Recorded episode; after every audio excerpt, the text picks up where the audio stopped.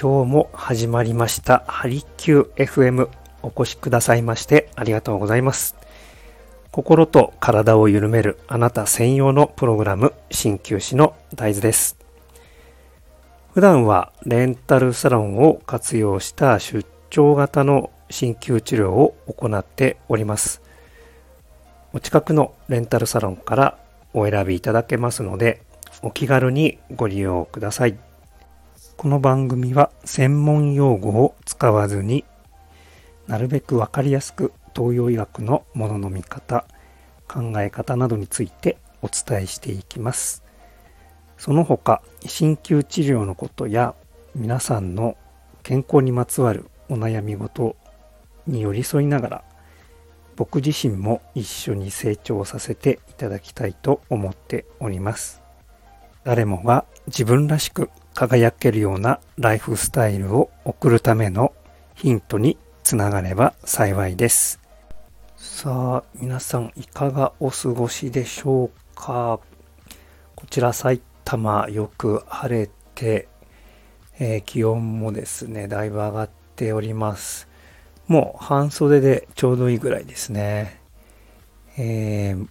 だんだんとですね、こう若葉が生えてもうこう綺麗な緑色ですよね。今の時期っていうのは。こう濃い緑というよりかはこう若々しい緑色。もうこういうの見るだけでも本当に何でしょう気分がねワクワクしたりしませんか？いかがでしょう？でこれから地方によってはこれからねえー、桜の季節というところもあると思います。はい。それぞれ皆さん春を満喫されているのではないでしょうか。ちょうどホットな話題で今黄砂が話題になってますね。どんな対策されてますか？調子いかがでしょうか？ねえー、花粉が終わったと思ったらまたちょっとこうアレルギーで悩まされることが出てくるのもね、えー、なかなか辛い人もいると思います。はい。えー、っとですね、今日の一針としてはですね、アレルギー症状について、はい、えー、まあ僕のそうですねまあ鍼灸師としての僕なりの、まあ、独自のオリジナルのと言っていいんでしょうか、えー、考え方を、えー、皆さんにシェアさせていただきたいと思います。はい。えー、アレルギーいかがでしょう？どういうふうに体の中で何がどういうふうに起こっているのかというのをですね、えー、実は僕の場合は、西洋医学的に考えた方がなんか分かりやすいなっていうことでどちらかというとそちら目線で、えー、この場合は考えることにしています。と言いますのもえっ、ー、とですねこのまあ、アレルギー全般に言えることなんですけれども僕の場合はまあえっ、ー、とまあ免疫ね系統のまあこう頑張りすぎ免疫機能が頑張りすぎちゃって暴走しちゃっているっていうふうに、えー、僕は捉えております。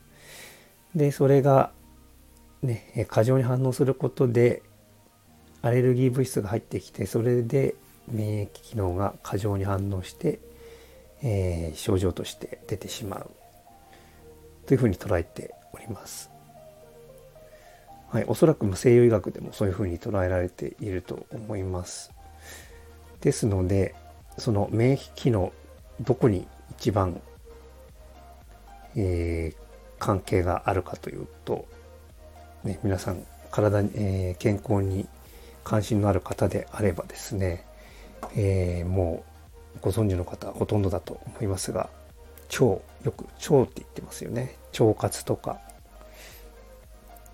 はい。で、この腸に免疫機能がね、えー、すごく深く関係があるとされております。ですので、僕の場合はですね、まず、うん、体のその熱を下げるような信号を針で入れます。で、さらに同時に、えー、腸についてもですね、腸の熱を取るような、えー、こちらも信号を与えていきます。でそうすることで全体的に炎症反応の熱も下がってで腸も整えるというふうな考えで僕の場合は治療を行っております。はい。で、この腸なんですけども、もうまさにですね、もう最近の医学では、脳腸相関という考え方がもう出てきていますね。はい、これは、えー、腸と脳に相互に関係がありますよというような考え方です。はい。で、この免疫機能は腸と関係があって、で、この脳ですね。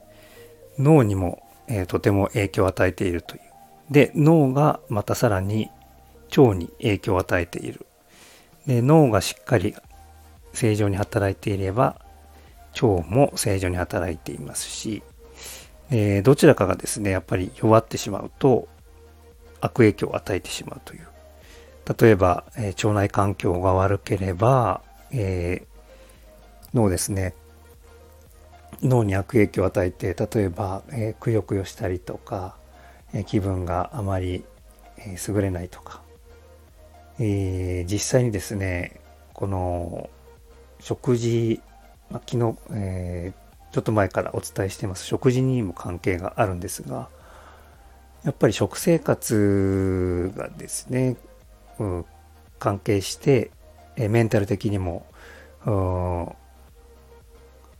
崩れてしまうという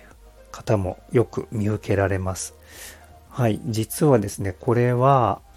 東洋医学ではもう何千年も昔から言われていたことなんです。えー、ね、こういうふうに、なんて言うんでしょうね。えー、僕の場合は、えー、東洋医学にどっぷりというよりかは、西洋医学の方も見ながら、やっぱり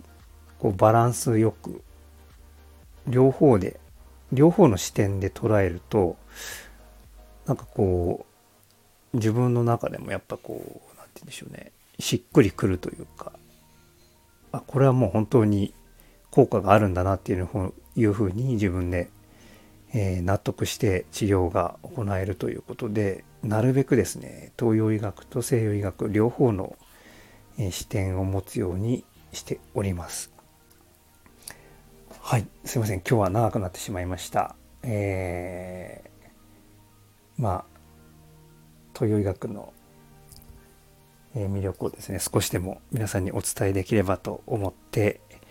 配信しております。何かヒントにつながれば幸いです。それでは今日という一日をかみしめていきましょう。鍼灸師の大豆でした。